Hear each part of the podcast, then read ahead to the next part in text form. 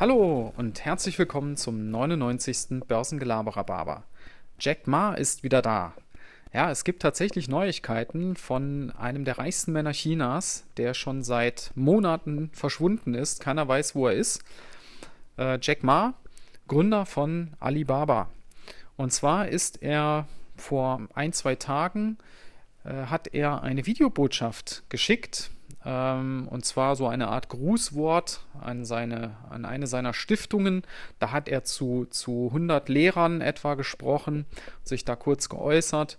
Also gar nicht auf seine, sein Verschwinden, soweit ich das verstanden habe, ist er da überhaupt nicht eingegangen, sondern einfach nur so ein Grußwort geschickt. Und äh, ich habe mir das Video mal im, im Original angeschaut. Das ist auch nur 50 Sekunden lang. Und ähm, er wirkt da sehr nüchtern. Ja, er sitzt da mit so einem, so einer Art Rollkragen, dunklen Rollkragenpulli und spricht da sehr nüchtern und sachlich irgendwas Chinesisch in die Kamera. Was er da genau sagt, habe ich natürlich nicht verstanden. So weit reicht mein Chinesisch noch nicht. Aber er wirkt wirklich, ähm, ja, wie so, also ich weiß nicht, ich kenne ihn ja von, von Bildern und von, von Filmaufnahmen und da macht er mir eher mal so einen extrovertierten Eindruck und wie gesagt, jetzt wirkte er sehr kontrolliert und ähm, ich habe auch so ein bisschen im Netz mal recherchiert, das wird tatsächlich gewertet als ganz klare Machtdemonstration der Partei. Ja, man hat offenbar äh, ihn jetzt nicht irgendwo in ein, in ein Straflager, in ein Gefängnis gesteckt oder solche Dinge.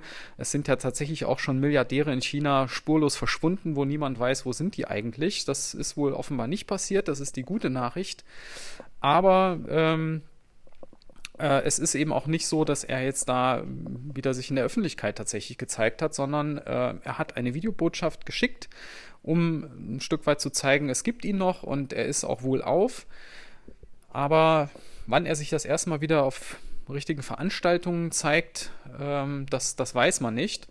Und ich habe so das Gefühl, dass man tatsächlich ihm im Hintergrund äh, ihm klar gemacht hat, Junge, du musst dich jetzt zurückhalten, weil ansonsten äh, können wir auch noch andere Seiten aufziehen. Ja, man hat ja den Börsengang von seiner, von, von der Tochter seines, seines Alibaba-Konzerns ähm, gestoppt, hat den kurzfristig abgesagt. Äh, man hat Ermittlungen eingeleitet im Sinne von Kartell, Kartellrecht, ähm, möglicherweise monopolistische Praktiken, äh, alles um eben klarzumachen, äh, pass mal auf, wir können, ähm, wir sind diejenigen, die hier das Sagen haben. Und wenn du uns kritisierst, das war ja so der Vorwurf, dass er in einer Rede so ein Stück weit die chinesische Führung kritisiert hat.